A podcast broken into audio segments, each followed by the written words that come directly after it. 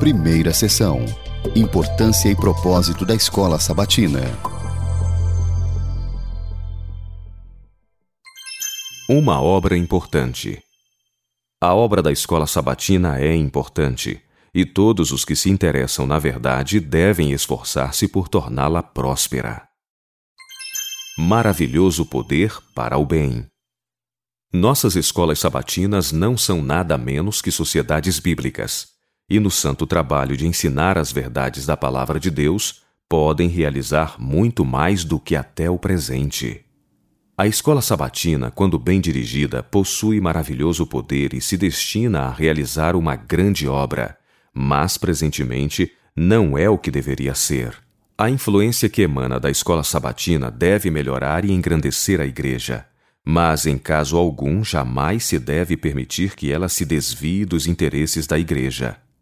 Há na escola sabatina um precioso campo missionário, e se agora há sinais que fazem prever o bem, são eles apenas indicações e começo do que pode ser feito.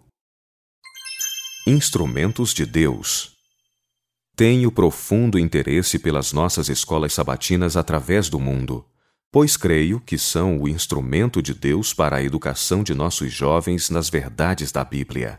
Tanto os pais como os professores devem envidar constantes esforços para interessar a juventude nas coisas de importância eterna. A escola sabatina é um campo missionário, e nessa importante obra devemos manifestar muito mais espírito missionário do que se tem manifestado até aqui um dos meios mais eficazes na salvação de almas. A escola sabatina deve ser um dos maiores instrumentos e o mais eficaz em levar almas a Cristo. Uma influência além do que se pode prever.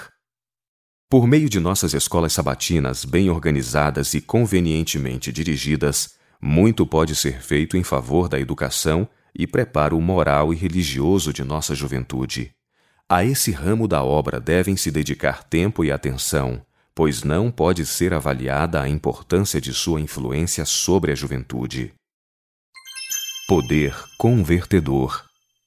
A escola sabatina é um importante ramo do trabalho missionário, não só porque proporciona a jovens e velhos o conhecimento da palavra de Deus, mas por despertar neles o amor por suas sagradas verdades e o desejo de estudá-las por si mesmos, ensina-os, sobretudo, a regular sua vida por seus santos ensinos. Uma força para a Igreja. Há na escola sabatina um vasto campo que precisa ser diligentemente cultivado, a saber, inspirar nossa juventude a entregar-se inteiramente ao Senhor para ser por ele usada em sua causa. Deve haver em nossas escolas sabatinas zelosos e fiéis obreiros que, discernindo sobre quem o Espírito Santo está operando, vigiem e cooperem com os anjos de Deus na conquista de almas para Cristo.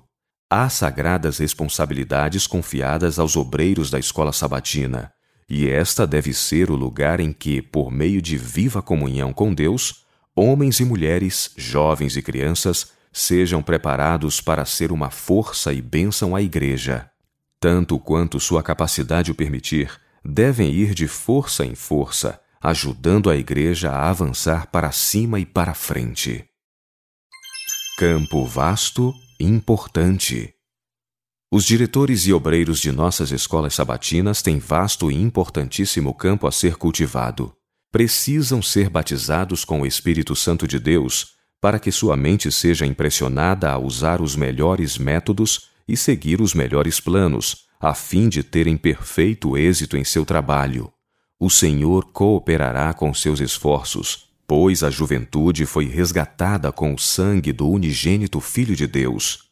O Senhor amou esses jovens, permitindo que Jesus morresse para que todo aquele que nele crê não pereça, mas tenha a vida eterna. Há uma grande obra de educação a ser efetuada, os professores de crianças e jovens devem frequentemente orar com eles e por eles, a fim de que vejam o Cordeiro de Deus que tira o pecado do mundo. Devem instruí-los acerca de sua responsabilidade para com Deus, ajudando-os a compreender o que Jesus espera deles. Exercei toda a vossa influência para interessá-los nas Escrituras. trabalhai por essas almas, a fim de que se tornem também zelosos obreiros e usem seus talentos para transmitir a outros o que receberam. Digno de longo serviço.